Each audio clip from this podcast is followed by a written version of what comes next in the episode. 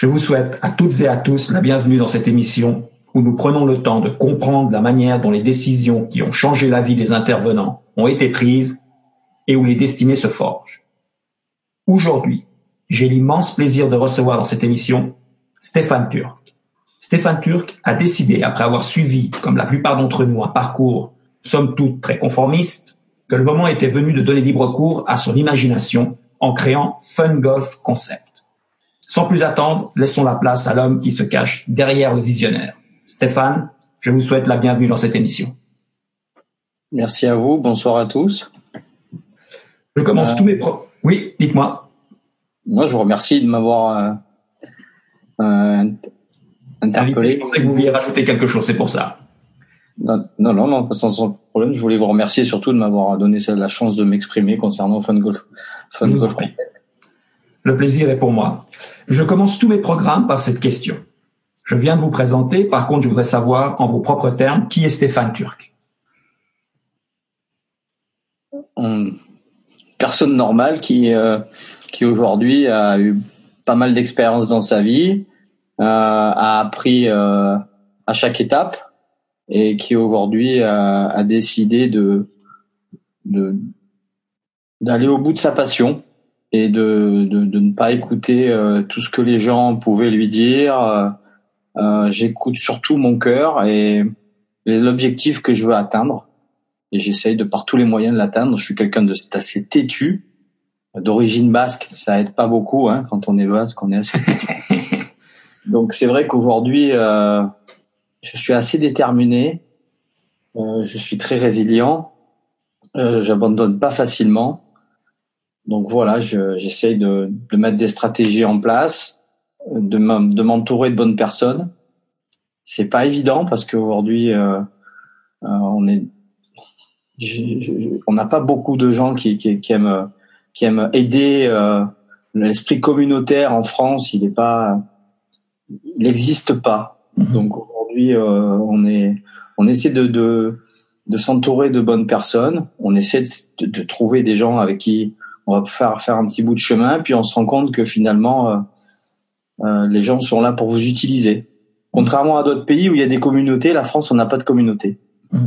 on a, moi, j'en ai, j'en ai souffert, j'en souffre encore. Quand on veut faire quelque chose en France, euh, c'est très difficile, très très très difficile. Il faut vraiment. je reprends toujours la phrase de, d'un de, chapter qui nous a quitté cette année. Et c'est ce qui me, c'est voilà, c'est mon leitmotiv. Rennes résiste à 18 heures de travail par jour. Il n'y a que ça. Alors vous faites des erreurs, hein, bien sûr, on en fait tous des erreurs, mais on apprend de ces erreurs. Et je pense qu'aujourd'hui, euh, le Français ne sait pas que quelqu'un qui a chuté, il est plus fort que quelqu'un euh, qui n'a jamais rien fait de sa vie. Mmh, mmh, mmh. Donc aujourd'hui, euh, mes expériences m'ont appris que bah, il fallait prendre certains certains chemins et voilà. J'avance, je peux à mon rythme. J'ai bien aimé le, fait que vous disiez que vous suiviez votre euh, votre cœur et pour paraphraser euh, Valéry Giscard d'Estaing qui disait euh, que lui aussi avait un cœur, il battait à son propre rythme. Donc vous, vous allez à votre propre rythme, n'est-ce pas? Oui, des fois on me reproche d'aller trop vite. Mais c'est parce que je, dans tout ce que je fais, j'ai une vision. Alors, je sais pas si je suis visionnaire, ça entre guillemets, j'ai pas la tête qui enfle. Mais dans tous les modèles économiques dans lesquels je me suis lancé, et ça, c'est grâce à quelqu'un que j'apprécie énormément, qui s'appelle Daniel Rémio du, euh, Daniel Rémio Sinclair, le patron de Green du Monde, qui m'a qui m'a lancé euh, dans le golf il y a en 2002 quand je suis rentré des États-Unis dans le tour opérating de golf. C'est lui qui m'a fait découvrir ce, ce sport mm-hmm. et cette philosophie de vie. Et c'est grâce à lui que qu'aujourd'hui je suis là. Mm-hmm. Donc je lui rends cet hommage parce que c'est un c'est quelqu'un qui avait une, une, idée à la seconde. Euh, J'étais loin, mais c'est vrai qu'il m'a m'a donné ma première chance en tant que chef de projet. Et j'ai toujours suivi cette ligne. Voilà, il m'a formé à, à monter des projets, euh, à les structurer. Alors après, bien sûr, suivant l'envergure du projet, il faut s'entourer de bonnes personnes. Et c'est ce qu'on a de, plus en plus de mal à trouver. Mmh, mmh. Les gens ne veulent pas travailler, les gens veulent des chèques. Vous pouvez toujours leur donner des chèques sans provision. Ça va avec euh, la mentalité. ah, mais moi je dis qu'il n'y a pas de chèque. Euh, il n'y a pas de chèque, il y a des gens qui ont des valeurs, et ceux qui ont des valeurs ont des résultats. Mmh. Et ceux qui ont des résultats, on travaille avec. Ceux qui n'ont pas de résultats, je travaille pas avec. Très bien. Et dites-moi, en ce moment dans votre vie, comment est-ce que vous vous sentez? Ah, Moi, je me sens super bien. En fait, je suis quelqu'un qui, euh, qui est toujours de bonne humeur. Je ne sais pas ce que c'est que être de mauvaise humeur. Je me lève euh, tous les jours de bonne humeur. Je suis jamais malade. Je touche du bois. Je, je fais tout le temps du sport et je suis quelqu'un de très positif et très optimiste. Un peu trop rêveur pour certaines personnes, mais ça c'est parce qu'ils n'ont pas d'objectif dans la vie et qu'ils ne voient pas plus loin que le bout de leur nez. Mhm. Mais, euh, ouais, c'est peut-être parce que j'ai vécu à l'étranger souvent et que je me dépasse souvent à l'étranger et que j'ai vécu à l'étranger que j'ai une ouverture d'esprit et, euh, et, je regarde les choses différemment. Mhm. Le français ne regarde que l'hexagone. Moi, je regarde le monde. Mhm. Et on a on a des problèmes euh, dans ce pays et et on le voit à l'heure actuelle, hein, est-ce qu'on a d'un point de vue euh, rébellion avec les, les, fameux gilets jaunes? On n'a pas cette ouverture d'esprit en France que, que certaines personnes l'ont et les autres personnes on n'ont pas le droit à, à avancer. Mmh. Donc c'est vrai que quand vous avez quelqu'un qui n'est pas qui n'est pas conformiste et qui ne respecte pas euh, toutes les règles, parce que je vois pas pourquoi on devrait se conformer à ce que les gens ont établi. Mm. Moi, je crois en personne, sauf en mon travail et en moi-même. Et puis avec ça, je, je, pense que ça, ça avance bien. Mm. On va parler maintenant de votre concept de Fun Golf. Donc, vous êtes l'instigateur et le créateur de Fun Golf. Je suis très intéressé de savoir quel a été le processus mental qui a donné vie à cet ambitieux projet de vie. Ben, il y a maintenant deux, trois ans, euh, en fait, j'ai un parcours où j'ai été gestionnaire d'entreprise, gestionnaire de centres de profit dans différents secteurs d'activité. Mhm. Ma dernière expérience de franchisé m'a m'a laissé un petit peu chaos en termes euh, professionnels, puisque la franchise m'a littéralement euh, coupé la tête. Donc, euh, j'étais pas armé euh, psychologiquement, psychiquement, juridiquement pour lutter contre un groupe qui fait 60 millions d'euros par an. Mhm. Donc je me suis retrouvé avec plus rien. J'ai tout perdu. Quand je vous dis tout, c'est tout. Solvabilité, euh, respectabilité. Euh, je me demandais même si aujourd'hui j'étais j'étais j'étais encore capable d'exister. Mhm. Donc je n'ai j'ai j'ai commencé à vouloir travailler dans un secteur d'objets connectés où j'ai développé des projets euh, dans un certain secteur. C'était super passionnant. J'ai fait deux fois le tour du monde je me suis j'ai commencé à me rendre compte que ben, les banques n'aideraient pas les jeunes entrepreneurs, les entrepreneurs mmh. euh, qui avaient suivi un échec parce que c'est ou qui ou qui s'était fait couper la tête par la, la, franchise. Donc euh, j'ai arrêté cette activité là et j'ai décidé de retourner à mes premiers amours, c'est-à-dire le golf. Mmh. Donc j'ai voulu prendre la gestion d'un parcours euh, d'un club de golf et on m'a gentiment dit euh, mais euh, c'est pas possible monsieur vous n'avez pas l'expérience. J'y attendez, pour moi, un, golf, c'est un centre de profit, comme un joueur de golf, c'est un centre de profit. Donc voilà, j'ai compris déjà qu'il y avait euh, des mentalités à, bouger. Mmh. Donc j'ai rencontré euh, les responsables de l'Académie internationale des métiers du golf sur Montpellier, qui s'appelle l'AIMG. J'ai postulé et je suis rentré en session de formation pour être gestionnaire de parcours de golf. Mmh. Euh, cette formation m'a plu par rapport au réseau qu'elle nous, qu'elle nous, qu'elle nous prodiguait. Elle nous présentait beaucoup de, des aspects de la gestion du parcours, technique, euh, surtout au niveau entretien et gestion et management des mmh. équipes. Mais j'ai tout de suite compris que c'était pas pour moi, vu les intervenants qui passaient dans cette formation et qui étaient tous euh, sous le même stéréotype. Mmh. Donc, euh, j'ai rencontré Monsieur Jean Mauvillain, qui est le, qui est, le, qui est voilà, qui était un des piliers de, de la IMG, il m'a dit, toi, tu es un chef d'entreprise. Jamais tu pourras devenir un sergent qui a, le, qui a, qui a la, la main sur la couture et qui obéit à un conseil d'administration. Mmh, mmh. Donc, je devais faire un rapport, euh, un mémoire de, formation, et j'ai choisi aujourd'hui qu'est-ce qui pourrait développer le golf en France. Mmh. Donc, je me suis euh, un petit peu documenté, j'ai regardé un petit peu la problématique, quelle, quelle était la problématique en France, quelle était la problématique en Europe, quelle était la problématique dans le monde. Et j'ai découvert un modèle économique anglo-saxon qui, euh, qui commençait à, à avoir quand même un petit peu une très très belle ampleur Et euh, comme à, l'époque, quand McDonald's ou Starbucks sont arrivés en France, et eh ben moi j'ai pris un modèle économique anglo-saxon, mhm. je l'ai étudié pendant deux ans et je l'ai adapté aux besoins de, des Français. D'accord. Et quand je suis rentré, euh, après deux ans d'audit, euh, j'ai écrit à la Fédération française de golf et je leur ai donné mon intention de développer Fun Golf en France et j'ai mhm. appelé ça Fun Golf Concept. Mhm, et pourquoi en fait vous êtes dirigé dans dans le monde du sport, parce qu'on parle de sport là, mais plutôt le golf en particulier. Comment est-ce que vous avez, comment a été prise cette décision? C'est vraiment le fait que, comme vous l'avez mentionné précédemment, que hein, ce que vous avez dans le cœur, c'est le golf, ou est-ce que, euh, comment dire, parce que peut-être vous êtes un homme sportif, vous avez ensuite fait du golf et vous avez dit voilà, ça c'est ce qui me plaît. Bah, c'est surtout le, ce qu'apporte le golf, les valeurs humaines. La, le golf, pour moi, c'est une philosophie. On a, j'ai eu beaucoup de pros qui vont qui ont essayé de m'enseigner euh, leur technique, leur swing. Mm-hmm. Et la meilleure façon à laquelle j'ai appris à jouer au golf, c'est avec un greenkeeper. Mm-hmm. Et même euh, quelqu'un qui avait euh, l'habitude de ramasser les balles sur un practice il m'a dit, euh, il m'a expliqué, euh, faut pas écouter les gens, faut s'écouter, euh, faut écouter ses impulses, faut, faut s'écouter à soi quand on tape dans un club de golf. C'est mhm. que de la, c'est que de la sensation. Et c'est le seul qui m'a, qui a pas voulu me, me donner un swing ou me corriger mon swing. Il m'a dit, t'es un joueur de fer, tu le sais pas. Donc il m'a mis un fer 2 dans le sac. Et il m'a dit, mais, mais j'arrive pas à taper le fer 4. Il m'a dit, mais t'inquiète pas, t'es un joueur de fer, tu le sais pas. Et c'est lui qui m'a appris cette philosophie qu'aujourd'hui on, on joue au golf comme on est. Mm-hmm. Et qu'on a beau, on a beau regarder des swings et se regarder dans la glace et faire des vidéos, euh, la première chose qu'on doit faire, c'est aller au practice et regarder euh, la tendance du jour. Si on met tout à gauche, eh ben un bon golfeur, il va, il va arriver à faire un parcours en, en mettant tout à gauche. Et contrairement aujourd'hui où les gens qui s'obstinent à vouloir jouer à ce sport, qui vous remet en question en permanence, faut pas lutter contre sa nature.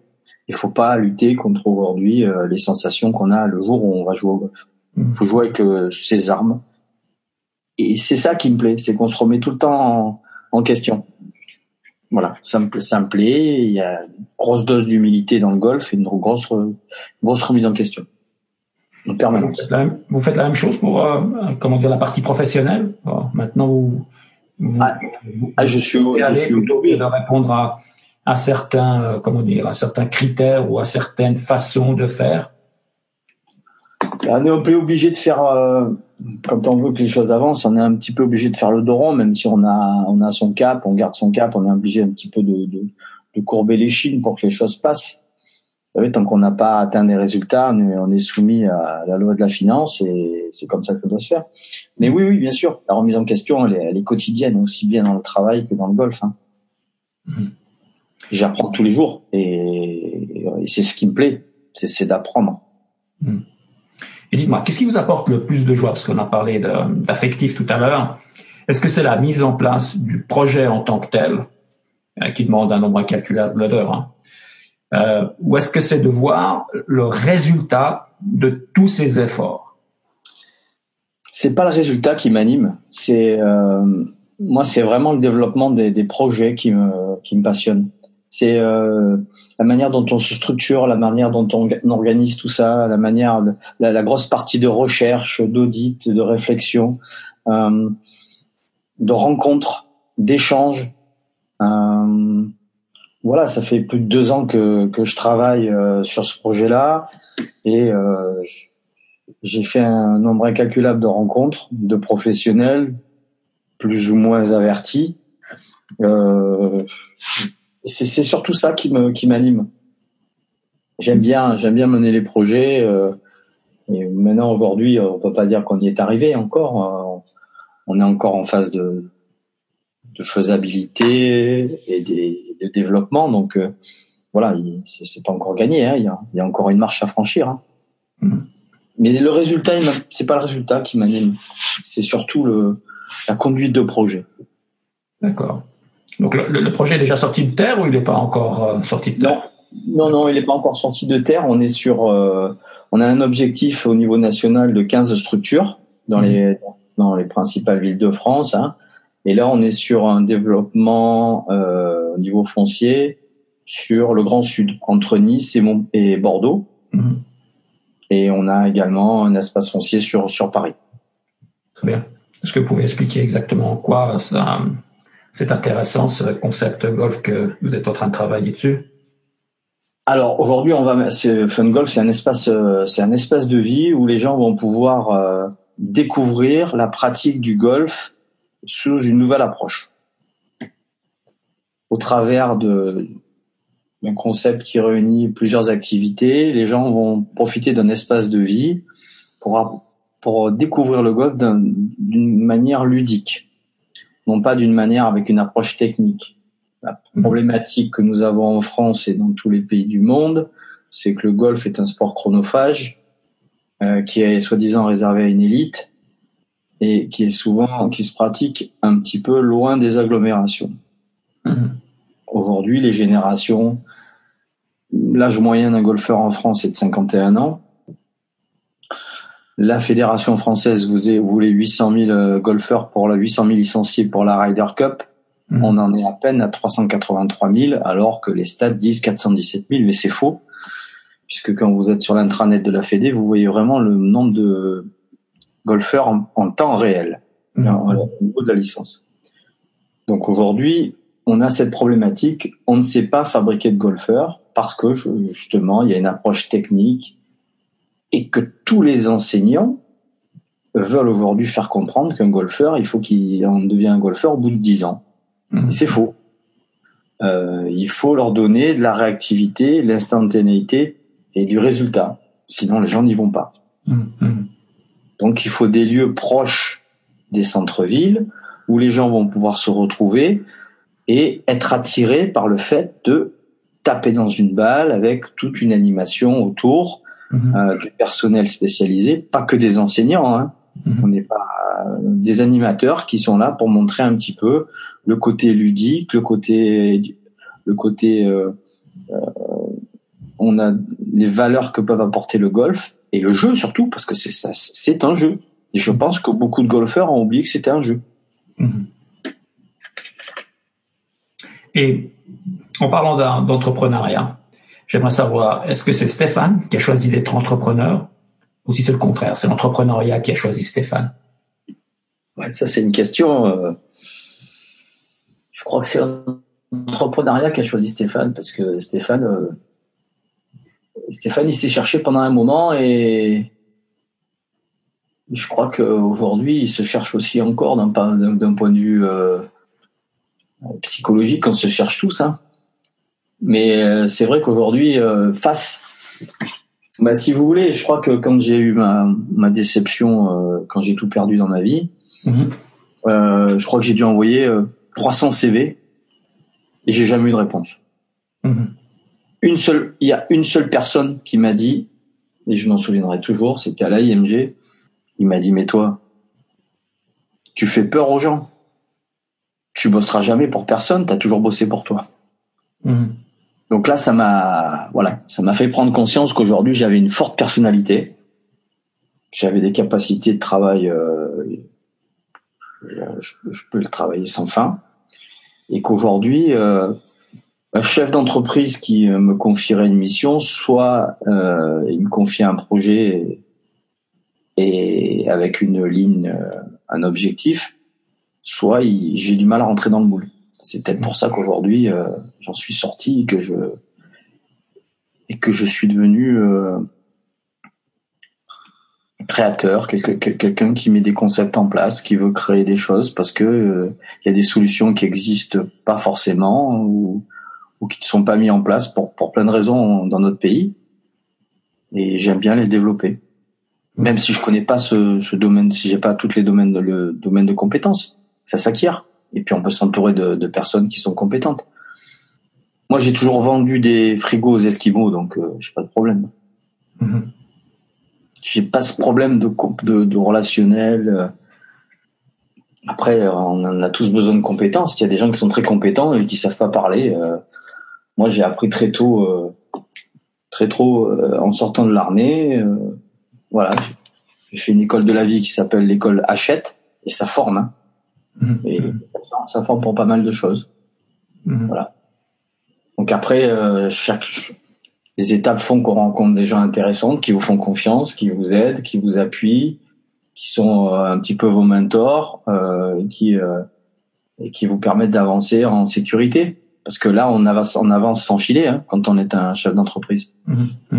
Personne qui vous dit euh, oui, c'est bien, monsieur, vous allez créer 1500 emplois en France. Hein. Est-ce que c'est ce que ça va créer, Fun Golf 100 personnes par structure, 15 structures, 1500 personnes. J'ai pas vu un seul responsable me dire comment on peut vous accompagner, monsieur? Mhm. Par contre, ils seront tous là le jour de l'ouverture. Hein, ça, je peux vous le dire. C'est peut-être aussi mon franc-parler qu'ils aiment pas. Je m'en fous. Mhm. Voilà. Très bien. Là, vous parlez donc euh, création de, d'emploi de 1500 personnes. Euh, on sent euh, tout au long de cet entretien que vous vous investissez beaucoup pour les autres. J'aimerais savoir quelle influence ont eu vos parents à l'égard de cet investissement pour les autres? Waouh Ça c'est. Euh, vous savez, je suis issu d'une famille. Euh, mes parents sont ouvriers. il me reste que ma maman. Mon papa est parti très tôt après la retraite. Mm-hmm. C'est quelqu'un avec qui j'ai jamais trop échangé dans ma vie. ça m'a manqué. Mm-hmm j'ai très vite compris que je manquais de repères paternels. Que je, je, débordais de repères maternels, mais au niveau paternel, il m'en a manqué beaucoup. Mm-hmm. Je suis papa d'une petite fille et j'ai pas, j'ai pas voulu retracer ce schéma, reproduire ce schéma. Mm-hmm. Voilà. Mais je sais pas. Après, euh, non, non. Je sais. Je, moi, j'aime bien aider. J'aime bien aller vers les gens. J'aime bien rendre service. J'aime bien m'occuper des gens. Après, je sais pas, c'est ma nature. C'est votre nature parce que, comment dire, euh, quand vous étiez plus jeune, les personnes sont beaucoup occupées de vous, donc vous appréciez ça, vous, faites, vous faites, euh, euh, vous, transposez le même comportement avec les personnes que vous côtoyez que les personnes qui vous ont côtoyé auparavant.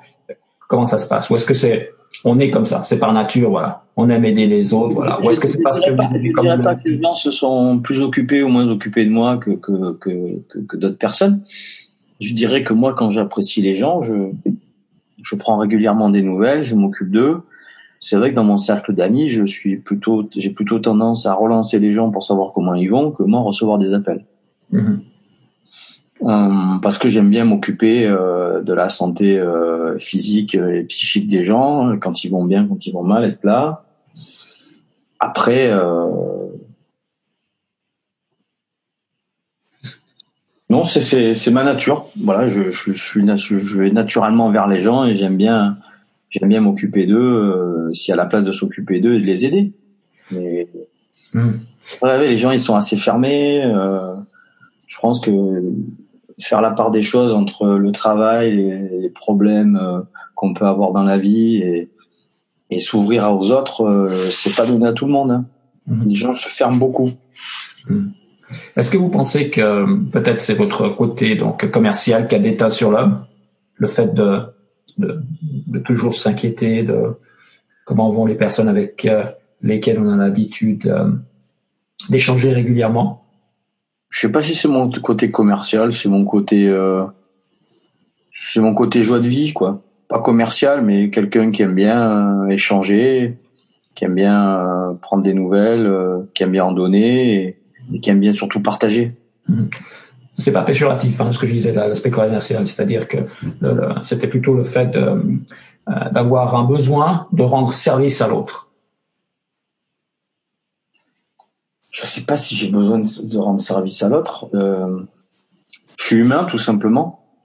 Quand je sens dans la voix de quelqu'un ou euh, les gens n'ont pas cette facilité forcément de s'exprimer. Il faut savoir euh, lire entre les lignes, euh, sentir les, les premiers effets de perte de confiance quand les gens sont, sont stressés ou on le voit. Hein Mhm. Moi, je le sens. Après, c'est.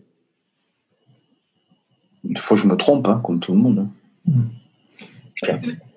J'aimerais qu'on revienne un peu à l'aspect sportif euh, de l'homme. Est-ce que le sport pour vous, c'est quelque chose de naturel? Vous êtes sportif par nature? Ah, C'est vital. C'est une hygiène de vie. Et quand on, quand on mène un projet comme celui-ci ou comme un autre, on a besoin d'une hygiène de vie parce que c'est un marathon. Et si on n'a pas cette hygiène, on s'en sort pas d'un point de vue euh, physique, mais euh, surtout psychique et moral. Mmh il m'arrive de sortir de réunion, euh, j'ai qu'une envie, c'est de dormir. Parce que c'est tellement, euh, j'ai tellement euh, d'informations à gérer que mon corps me demande du repos et c'est quand je, je finisse cette phase de repos que tout s'éclaire. Ou quand je vais courir. Je vais courir et là j'ai la lumière apparaît. Hmm. Il y, a, un sujet que j'apprécie particulièrement et j'aimerais que l'on l'aborde. C'est celui de la peur. J'aimerais savoir qu'est-ce qui est plus difficile à maîtriser? Est-ce que c'est la peur de l'échec ou est-ce que c'est la peur de la réussite?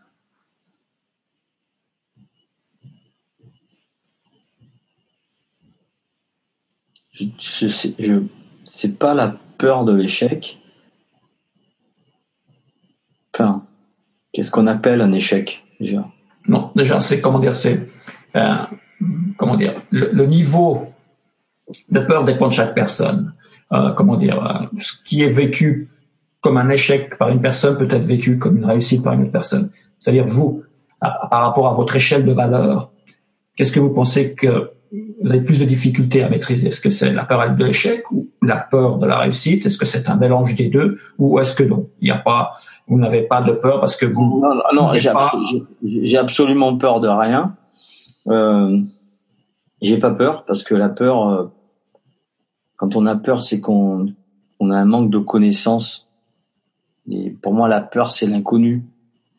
Mais l'inconnu fait partie aussi de ce genre de projet. Il faut laisser une part d'inconnu, il faut laisser une part de découverte, de pouvoir euh, euh justement. Et, j'ai rencontré des gens qui, qui, qui, ont fait de très belles choses dans leur vie. Ils m'ont dit tu ne prendras du plaisir dans le développement de tes entreprises que si tu laisses une partie d'inconnu parce qu'il va falloir que tu t'adaptes. Et c'est ça là, c'est ça là ce qui est important. Et, alors on peut appeler ça peur, mais moi c'est ce qui est quelque chose qui anime aussi, c'est quelque chose qui qui vous réveille la nuit euh, parce que vous pensez avoir oublié quelque chose. Euh, c'est pas cette peur, c'est quelque chose qui vous maintient en vie en fait. Euh, la réussite, je m'en fous mmh. complètement. Euh, D'ailleurs, je dis toujours à, aux gens à qui je travaille que même si Fun Golf euh, ben, est une réussite ou pas, euh, de toute façon, un homme ne peut mettre qu'une paire de chaussures à la fois et de vivre que dans une maison à la fois. Donc euh, aujourd'hui, à 48 ans, je fais pas ça pour l'argent. Euh, je fais ça parce que je pense que le golf peut avoir beaucoup de valeur et, on, et, je suis sûr que ça va fonctionner parce que ça fonctionne déjà ailleurs, mais que ces mentalités françaises nous bloquent tout. Euh, les deux modèles économiques euh, de notre golf en France, ils sont has-been. Les, les gens de la fédération, même Jean-Loup Charon, président de la fédération française de golf, à la dernière réunion qui a présidé, euh, qui a animé Monsieur Cyril Bougot, anciennement de Canal de Golf, de Golf Plus, mm-hmm. Jean-Loup Charon a, a, prononcé un mot en anglais, thinks the golf different, et il a mis le film Top Golf derrière eh ben vous avez 700 structures golfiques en France qui se disent ah ben non non ça marchera pas ah ben non ah ben non faut, faut on fait comme on doit faire nous. Ben résultat des courses on perd des golfeurs les exploitations sont déficitaires certains golfs s'en sortent d'autres pas du tout et, et, et, on perd des emplois et on n'en crée pas. Alors qu'on a on a on a un super domaine golfique en France mais la France n'est pas une destination golfique. Moi j'y ai travaillé il y a 12 ans avec la Maison de la France pour faire les premiers Golf Pass. Et on s'est battu, on s'est battu avec les tours opérateurs pour faire des Golf Pass. Avec les CRT et compagnie, c'était très très dur. Il faudrait que voilà, euh, les gens se réforment un petit peu, les gens changent un petit peu, ouvrent un peu leurs oreilles, sortent un petit peu de leurs habitudes, écoutent un petit peu quand on essaie de leur présenter quelque chose. Mhm. Au lieu de dire non, euh, non, non, on a l'habitude de, on a l'habitude de faire ça et on veut pas trop changer. Très bien. C'est un petit peu le problème qu'on a. Mhm. Et par rapport à, à cette joie d'entreprendre, est-ce que vous avez eu euh, un moment ou à un autre de votre existence justement cette peur de perdre cette joie d'entreprendre? Ah non, je pense que je suis tombé dedans comme Obélix quand il était petit. dans la marmite Ouais, ouais, non, mais ça, alors ça, ça m'a. Alors ça, c'est pas quelque chose que que vous pouvez perdre. Ça, c'est c'est dans votre ADN. D'accord. Euh, si dans votre ADN, ça d'entreprendre, euh, voilà, je j'aime mettre en cho- des choses en place et puis euh, j'ai- j'aime les, les les gérer, j'aime les réaliser, mais je sais qu'à un moment donné, je, je, je sais que je vais m'ennuyer. Je sais que je vais m'ennuyer dans dans, dans 5-10 ans, je vais m'ennuyer dans Fun Golf. Une fois que j'en aurai fait le tour, je vais m'ennuyer. Mhm. Ça, je le sais. Mais ça, c'est déjà prévu. D'accord. Vous avez J'ai déjà prévu. J'ai j'ai prévu la est préparé. Oui, oui. L'étape suivante plutôt. Bah oui, parce que quand euh, ben, je pense qu'à 48 ans, euh, il est temps de se connaître un petit peu. Mhm. Et, et je me connais. Donc, euh, on fait toutes les, on fait, on fait tout dans, un- dans, dans- avec une stratégie, un objectif, mais je sais que à un moment donné, je vais, je vais devoir aller voir ce qui se passe ailleurs, parce que j'aime bien ce qui se passe ailleurs aussi. Bien.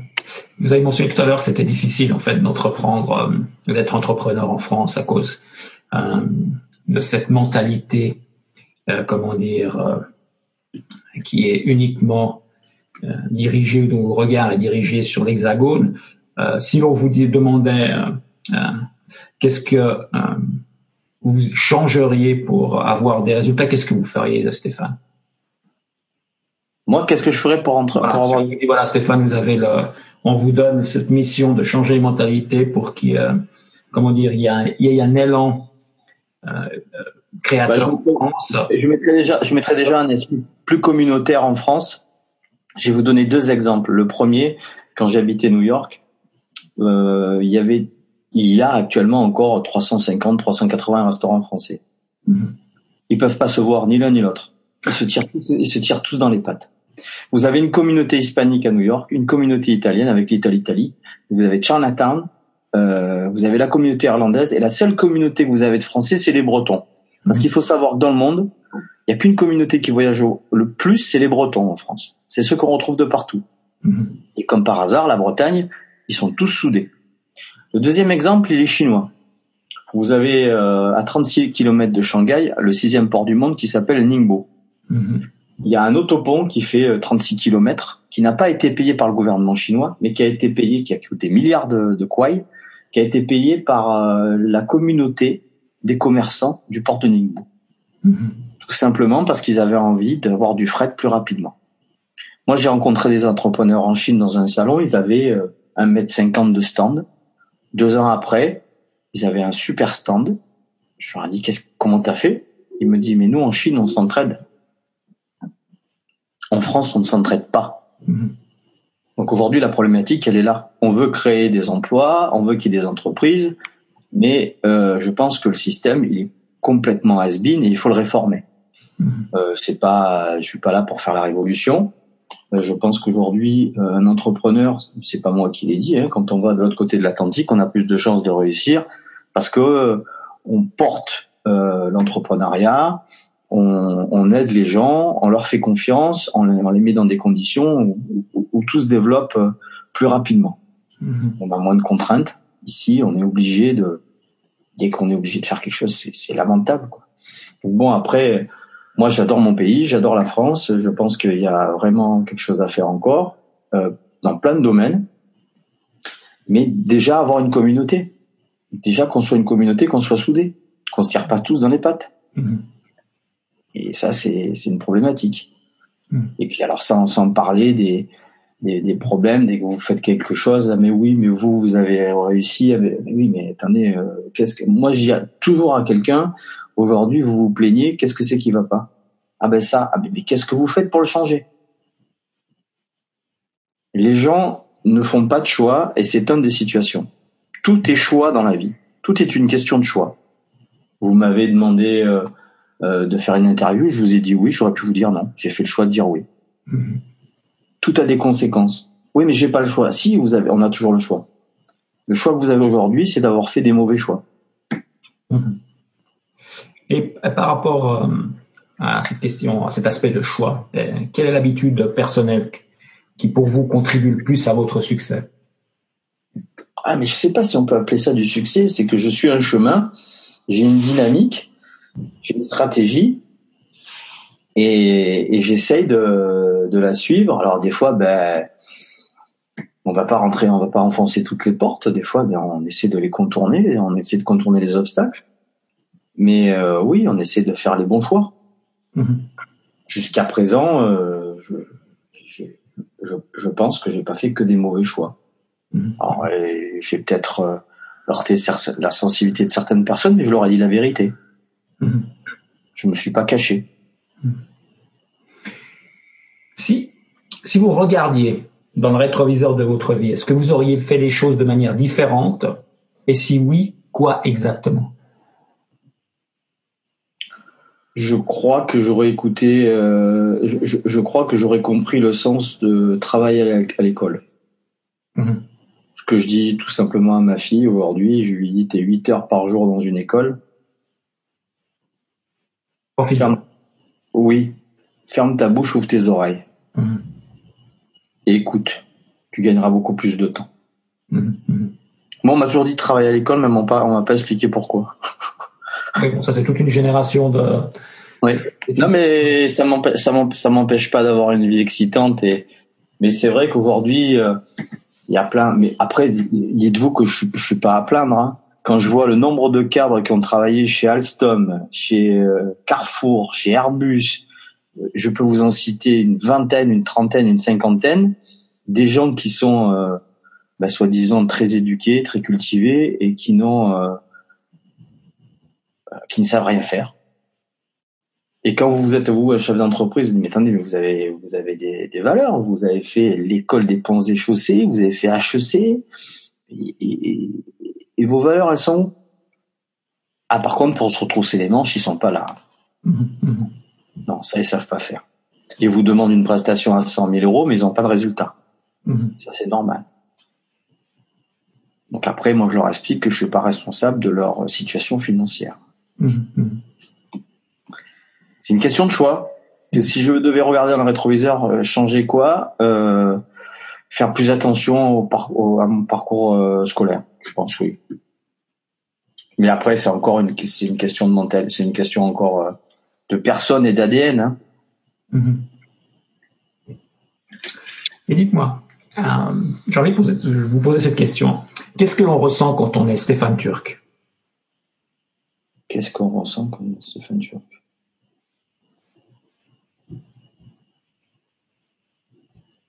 Si vous vous regardez dans un miroir, comme si vous euh, vous, interviewez vous-même, qu'est-ce que vous pensez que Rien. Non, je ressens rien. Franchement, je ressens rien.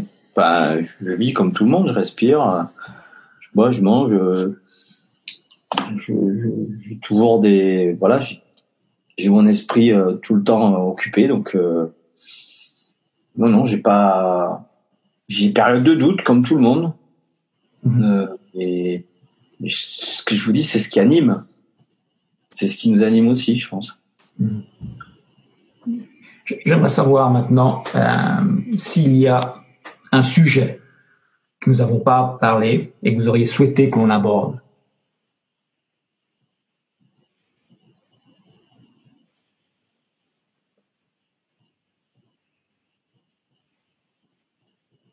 Non, non, non. Non, je crois que j'ai été, heureux de participer à cette, euh, ce podcast pour pouvoir un petit peu parler de, de ce qui nous anime, nous les entrepreneurs, et pourquoi on veut changer les choses. Enfin, du moins essayer de les changer, mais est-ce qu'on va vraiment changer quelque chose? On ne sait pas, non. Non, non, j'ai pas de sujet. Mmh. Et est-ce que vous auriez une, dernière question? Est-ce que vous auriez euh, une question spécifique? Que vous auriez adoré que je vous pose et que je n'ai pas posée?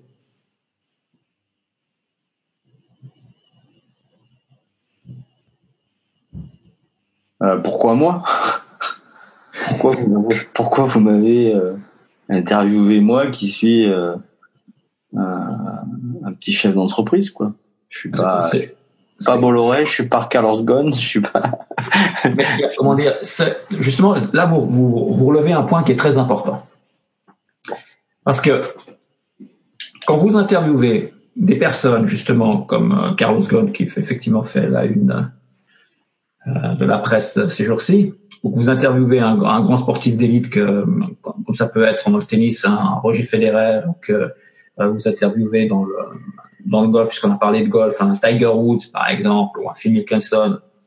Ce sont des personnes, vous ne pouvez pas vous ah. relationner. Vous ne pouvez pas une relation avec ces personnes, voyez-vous? Les, les, personnes qui, euh, comment dire, qui comme vous se battent tous les jours, qui ont une vision, qui ont des projets, les personnes qui nous écoutent peuvent avoir une relation, peuvent comprendre, ah voilà, ça se passe comme ceci.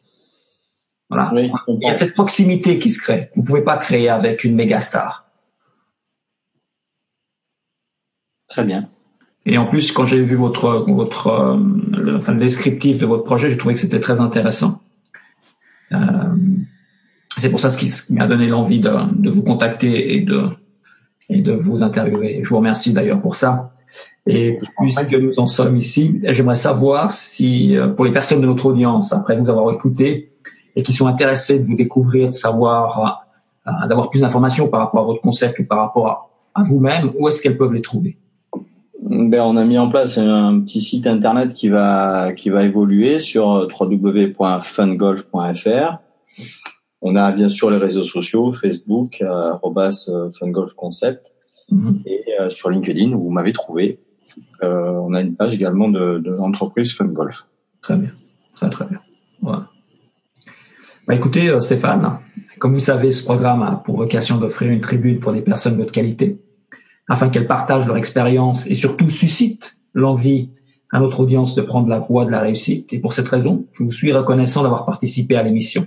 Donc Stéphane, un tout grand merci pour avoir participé au programme et partagé votre expérience de vie je vous dis à bientôt. Merci à vous. Une bonne soirée. Merci. Bonne soirée.